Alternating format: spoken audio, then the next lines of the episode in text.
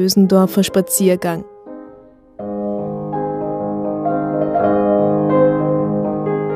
Gerade noch in der Lenaugasse in der Josefstadt und jetzt schon im 9. Bezirk in der Türkenstraße Nummer 9.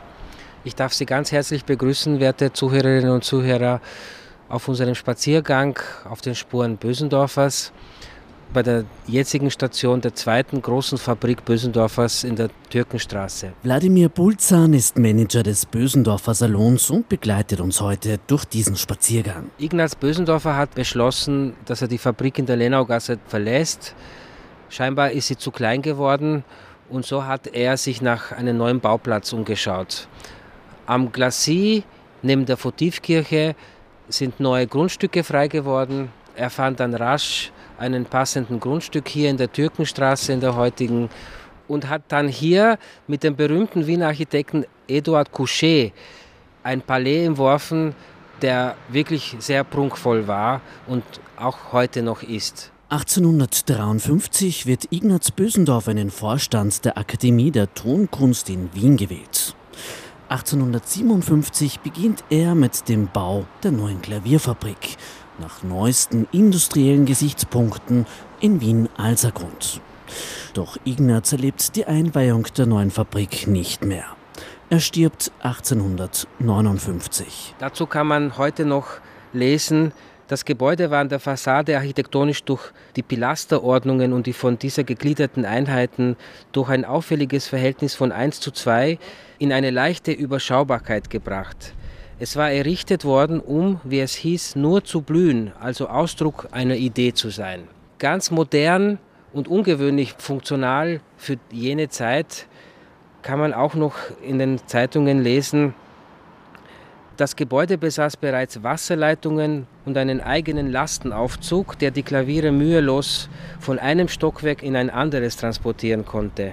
Außerdem gab es Handspritzen, die in jedem Stockwerk angebracht waren so dass die Brandgefahr gebannt war. Der Gründer Ignaz Bösendorfer hinterlässt ein beachtliches Vermögen und ebenso ein prachtvolles Palais. Sein ältester Sohn Ludwig Bösendorfer, geboren am 10. April 1835, übernimmt die Klaviermanufaktur. 1860 findet dann der Umzug statt. So, wir befinden uns jetzt im Inneren des Gebäudes Türkenstraße 9.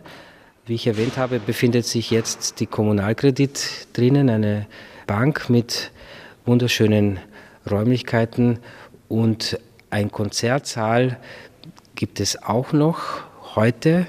Es ist ein überdachter Innenhof dieses quadratischen Gebäudes, der um die 120 Sitzplätze fasst und mit schönen Kunstgemälden dekoriert ist.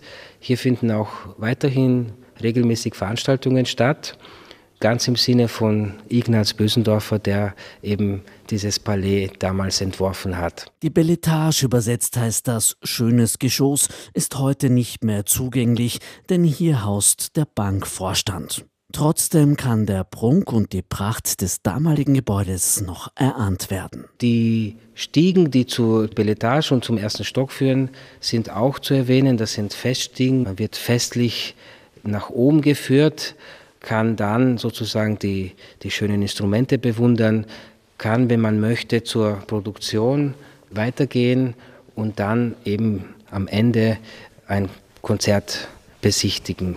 Und das war Bösendorfers Absicht und ein bisschen was davon, wie ich schon erwähnt habe, kann man heute noch hier in diesem neuen Konzertsaal nachempfinden. Im neuen Gebäude entsteht auch ein Konzertsaal für 200 Personen.